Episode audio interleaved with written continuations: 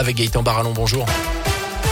Bonjour Jérôme, bonjour à tous. Et à la une ce mardi, sixième jour de guerre en Ukraine, alors qu'un convoi russe de plusieurs dizaines de kilomètres semble s'approcher de Kiev, la capitale. Plus de 500 000 personnes ont d'ores et déjà fui le pays depuis le début du conflit, selon l'ONU. Chez nous, l'ONG Stéphanos, pompiers humanitaires français, envoie une première équipe de quatre volontaires sur place dès cet après-midi à la frontière entre la Pologne et l'Ukraine. Mission d'une dizaine de jours avec comme objectif d'identifier les besoins et d'envoyer du matériel. Dans ce contexte, dans la région, elles sont les héroïnes du tournoi de tennis de Lyon-les sœurs Diana et Ivana Yastremska ont écrit une belle page du tournoi féminin hier à Gerland.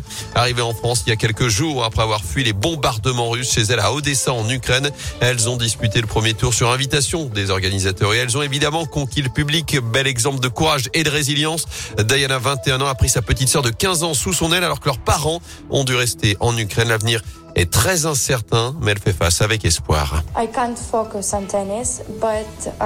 Je ne peux pas vraiment me concentrer sur le tennis, uh, mais ce qui me motive vraiment, c'est mon pays et mon peuple qui se bat pour nos vies. Moi, je me bats à travers mon métier, je dois penser à notre futur, je vais essayer de garder la tête froide. C'est difficile, mais notre Père nous a dit de nous concentrer sur nous et que tout irait bien pour eux.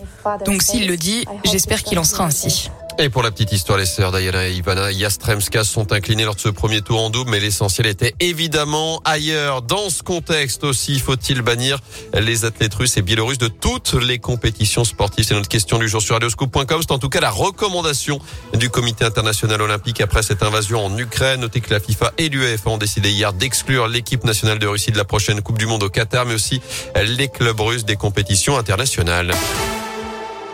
Dans le reste de l'actu des changements ce 1er mars avec le prix des paquets de cigarettes qui changent encore. Certaines marques prennent 10 centimes de plus aujourd'hui. Les cantines et les restos doivent indiquer l'origine de toutes les viandes, désormais plus seulement du bœuf, mais aussi le contrat engagement jeune entre en vigueur. Il concerne les jeunes âgés de 16 à 25 ans sans formation ni emploi avec le versement d'une allocation allant jusqu'à 500 euros par mois en échange d'une formation ou d'un accompagnement.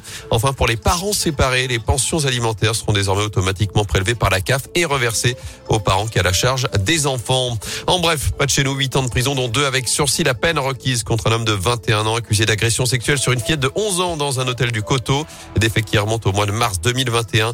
D'après le progrès, l'accusé a nié les faits hier lors de son procès. Le délibéré est attendu dans trois semaines, le 22 mars.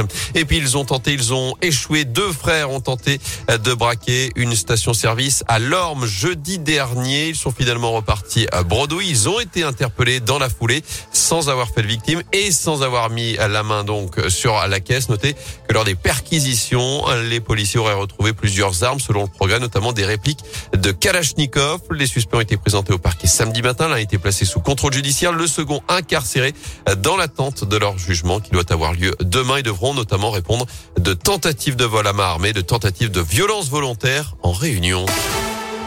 Un mot de sport et le foot. Côté terrain, les demi-finales de la Coupe de France. Ce soir, la première affiche entre Nice et le Petit Pousset Versailles pensionnaire de quatrième division. Demain, Nantes recevra Monaco.